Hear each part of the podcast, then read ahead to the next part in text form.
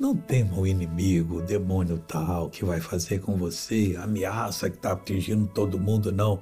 Por quê? Porque nós temos uma palavra para orar. O rei Davi orou lá no Salmo 6, versículo 10. Sabe o que, que ele orou?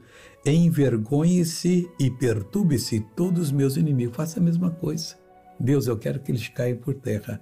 Não é o ser humano. Você tem um chefe que está com uma, uma vontade com você, você tem um vizinho mau. Não, esse é um demônio que está usando essa pessoa eles vão se envergonhar e vão cair, é, vão se perturbar completamente. Não vão mais usar ninguém para atacar você. E que mais?